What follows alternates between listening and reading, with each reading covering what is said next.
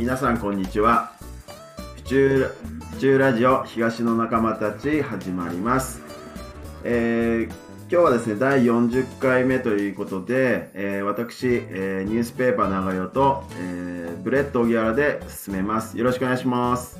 よろしくお願いします。はい、えーこの番組は府中に住み仕事をすむする私たちが府中で活躍する人たちを紹介することで府中の街がより活気のある街になったらいいなと思いお送りしています。えー今日はですね、えーっと、けうーんと西武線の多摩駅の、えー東口になるのかな？にあります、京風たこ焼きもみじの店長さん、野田さんに来ていただいてます。野田さんよろしくお願いします。はい、よろしくお願いします。野田さん、簡単に自己紹介とお店の紹介お願いします。はい、えー、野田哲也と申します。生年月日は昭和39年7月なんですけどもね、はいはい。もう、もう57歳ですよ。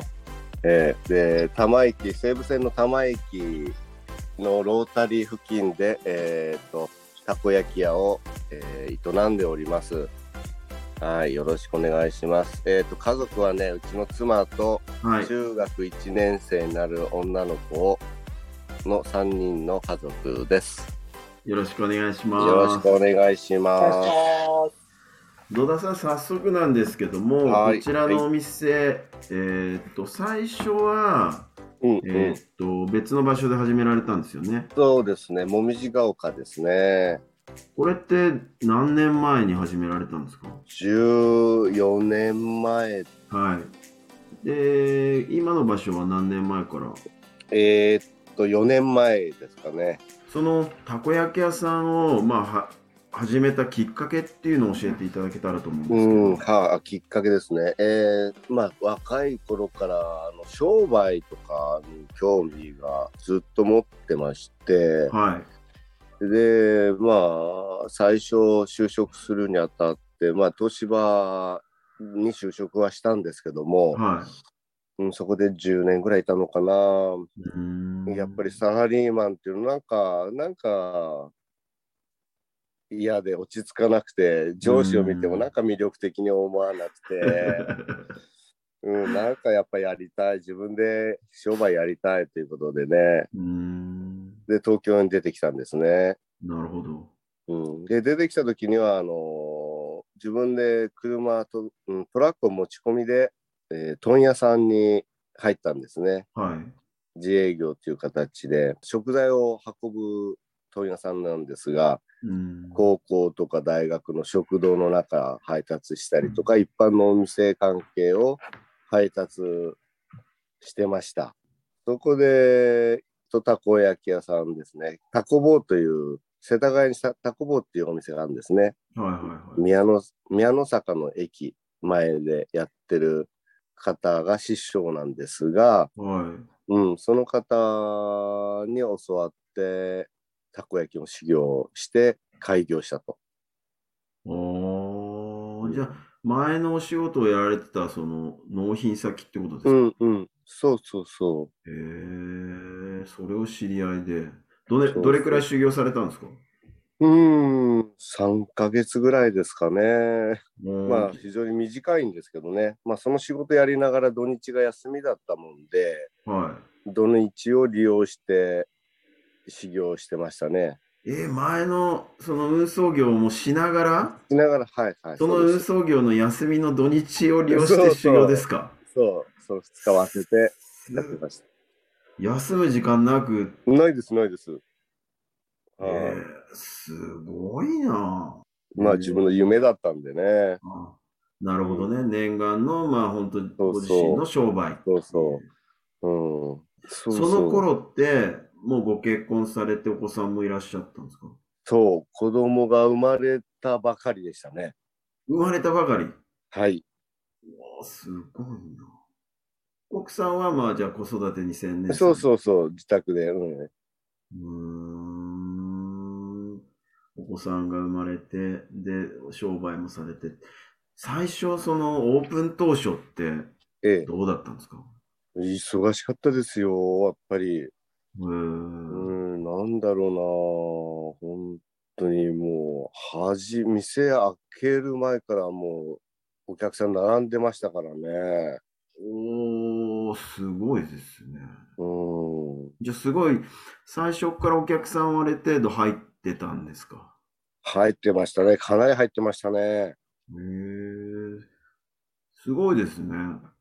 そうですね。前が瞳街道だったんで、まあ車の通り、道は狭いんだけども、車の通りは結構あったんで、はい。うん。まあ最初ね、そのオープン当初って逆になかなかお客さんが入らないとかっていう、うんうん、うん。まあそういった面もあると思うんですけど、まあ入ったっていうことで、そうそうそう。まあ逆、でも逆にそれ以外に何かそうオープン当初こう苦労っていうのはあります？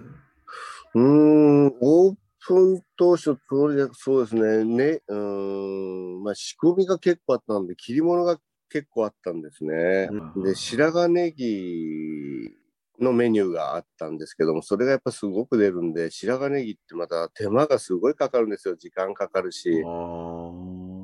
うん、あれを大量に毎日1ケース切ってましたもんね、うちの奥さんが。あれはもう本当に苦労かけましたよ。もう寝る時間を惜しんでやってもらってたから。まだ、じゃあ本当お子さんが1歳に満たないのに、そうそう、もう背中におんぶしたまま、へえ、すご本い寝る時間ないぐらいやってましたね。私より妻の方が大変でしたね、あの頃は。いやー、すごいですね。じゃあもう本当ご夫婦で切り盛りされながらそうそうそう。やってきて。そうそで、今の場所う。うん。に、まあ、移転する、まあ、きっかけというか、うんうん。それは、土地があそこ空いてたんですね。砂利道の駐車場になってて、不動産屋さんの。で、ここに市役所の方からも、あの、紹介があったんですよ。ここどうですか？あそこどうですか？みたいうな。それで今の場所どう、空き地だけどどうでしょうか？みたいなことがあったんで、うーん。で、実はあの、そう、その移転をきっかけにうんうん。辞めたんですけど、実は野田さん、うちの新聞販売店でね、配達もされてたんですよね。5年ぐらい。そうですね。すごいんすよ。だってね、ご夫婦でやられながら、で、まあ、長官深夜に、まあ、5年間ぐらい野田さんも配達しながら。で、あの時もやっぱり奥さんの、やっぱ、助けがあってというか、野田さんが休んでる間はそ、ね、奥様がやってたっていうことで。うんうん。まあ、ただね、その移転をきっかけに、まあ、うちは辞められて、今は、えっ、と、朝日町の方でやられてるんですけど、えっ、と、メニューが結構ありますよね。6種類？そうですね。はい。一番売れてるのってどれなんですか？うん、まあ、これ時期によってね、変わるんですね、売れるものが。は今ですと、えー寒い時期ですと、やっぱり、ネギだこ、上に緑色の輪釘とう。いうネギが乗ったネギだこ。はいで、最近新しく出ただし醤油っていうのがナンバーワンですね。ああ、だし醤油ね。はい。あっさりして、あっさりしてね、すごい評判いいですね。そうですね。で、これからまた暑くなってくると塩系になってきますね。塩ネギとか、上に白髪ネギが乗った塩ネギとか、しえー塩だれネギですね。はいはいはい塩系が夏場また人気になってきます。えー、いや、今、名前出てこなかったんですけど、あの、カレー、カレーたこ焼き、はいはいああ、カレーはもうね、あって、やった当初からたこ焼き屋さんで、他のたこ焼き屋さんで、カレーのたこ焼きってないんだよね。すごいですよね。あれ僕大好きですよ。ねカレーに、あれ、あれ隠れて、すごい人気ですよ。あのね、あの、たこ焼きの上に、あの、えっと、福神漬けと、らっきょうがね、乗ってて。そうそうそう。そう。カレーね、日本人ってカレー好きな方多いのになんでたこ焼きはないんだろうっていつも思ってたんですよね、若い時から。ね。いや、あれはじゃあもう定番のまあ人気メニューって感じですか？そうそうそう、最初限定で出してたんだけど、やっぱり売れるんでね、定番にして。ねあれは人気ですよ。ただね、えー最初に来たお客さんはね、手出せないんですね。やっぱり外したくないっていう心理が働くんで、ああ、とりあえずね。最初からカレーに行く人は少ないですね。あ、そうなんだ。いや、だからね、ほんと定番のとカレーのととりあえず、ね、頼んでみるっていうのは、まあ僕はそうおすすめそし。ますけどね。うんうん。ありがとうございます。まあ今日実はもう一人あのパーソナリティ、ブレッドに来ていただいてるんですけど、まあ同じ飲食店のオーナーさんとして何か質問ありますか？はい、そうです。あの、もみじさんのそのもみじの由来って、もみじが丘？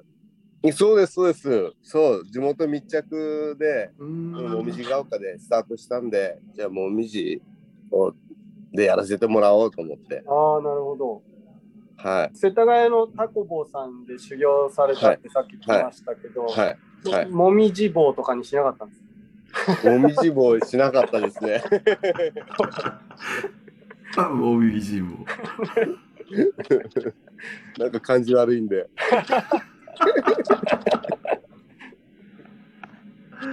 いや、でも本当、うちのテールビバンの近くなんで、はい。うんうんうん。そうですよね。あのパン屋さんもね、私昔からたまに行くんですけあ、本どね当。ですか？美味しい。うん、すごく美味しいですよね。ありがとうございます。そまあ本当、こうやってお話できるようになったんで、ぜひ、あの、ねえ、本当ね。はい、しょっぱなからカレーたこ焼き頼もうかなと思ってます。ぜひ、ぜひ頼んでください。はい、お願いします。そう。ブレッドのとこもね、カレーパン大人気だしね。うん、やっぱカレーみんな好きですもんね。そうねそうですよね。はうん、すごい。じゃあこれからえ両店のなんかコラボ楽しみですね。そうですね。い。はい、ぜひぜひ。ありがとうございますはい、お願いします。そう、今メニューの話ありましたけど、そう、あの、これからね、どんどん商品開発される中で、なんかやってみたいなっていうのなんかアイデアの中でもあります？うん、これ、うん、これまた考えて、いつも、いつも考えてるんですけど、最近はちょっと 浮かばないんですね。ああ、じゃあちょっと僕から提案あさせてもらっていいですか？はい、はいなんかあの、スイーツ系？はい。たこ焼きに、だからこう、生クリームとああ。チョコレートとか、あーなるほど。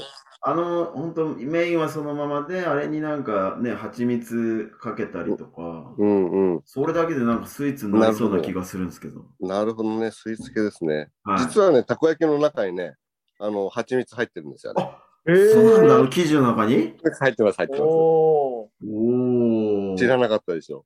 知らなかった。あ、普通考えもつかないと思うんですけど、あねえ、ほんとな、ね、中のその生地がすごいね、なんていうか、いい感じの柔らかさで。ね、あれでも、あ、そうだ、あの、パン屋さんでもちょっと聞きたいなと思ってたんですけど、あはいはいいいっすね。あのー小麦使うじゃないですか。ーはい。で、あのーなんて言うんだろう、毎日違うんですよね、生地の感じが。はいはい。で、うちなんか水の量がね、すごい大事になってくるんですけど、はい。時間によってね、やっぱり粘度みたいなのも変わってくるし、うん。パンの場合って、あの、やっぱり湿度とか温度とかによって、やっぱ変わってくるもんなんですか？そうですね。やっぱ季節によって粉が含んでる水分量が多分、まあ本当に調べてみなきゃわかんないですけど、やっぱ若干誤差があるんで、うん、うんやっぱ苦労してるってことはあります、粉で。そうですね。やっぱ乾燥時期っていうのは給水を、お水を少し若干増やしたりとか、うん、うん夏場の湿気が多いときは給水を少し若干減らしたりとか、そういった調整えはしてますけど、ーなるほど。はいうちなんかね、すごい、あなんなんて言うんだろう。つ毎日作るじゃないですか。はい。時間を追うごとに、あの、水の量がね、変わってくるんですね。あーやっぱ、な、なんだろう。うーん、馴染んでくるのかな。水の量がどんどん減ってくるんですね。減らしていくんですね。はいはい。じ時間ごとに、時間を追うごとにね、スプーンでね、一杯ずつこう減らしていって、こう、微妙な調整があるんですけど、すっごい苦労するんですね、水の量に関しては。うーんうん。で、そこのところがね、やっぱりたこ焼きすごい難しいところなんですよね。あうんうんそこが苦労、苦労する部分かな、うちなんかだと。すごいですね。そんなこう、ススププーン。ーン一杯で、カレーのスプーン一杯ぐらいの量でね、もう時間ごとに変わってくるんですよ、量が。うーん。うーん、微妙なんですよね。いや、そんなご苦労があるなんて。そうなんですよ。もうノイローゼになるぐらい。そのスプーン一杯の量でね、味がね、結構ガラッと変わったりするんですよね。なるほどね。そうそこがね、ほんと難しいんですよ。いやー、そんだけこうね、ほんと美味しいものを食べてもらいたいっていう。そうそうそう。食べてる方はそういう苦労わかんないわかんない すごいね、タッチの差でね、み水の量をね、あの、減らしていくんですね。なるほどね。そ難しいんですよ。ちょっと今度食べるときはその苦労を 噛み締めながら食べたいと思います。そうなんですよ。野田さんすいません。あの、今日もう時間が来てしまいまして、はい。い。これで終了したいと思うんですけども、はい。野田さん最後に一言だけお聞きしてもよろしいでしょうか？はい、はい。はい。えー野田さん、あの、府中の東の仲間たちに入っていただけますでしょうか？はい、もちろん、よろしくお願いします。ありがとうございます。はいありがとうございます。今日はですね、西武線多摩駅の東のロータリーのところにあります、京風たこ焼きもみじの野田さんに来ていただきました。ありがとうございました。どうもありがとうございました。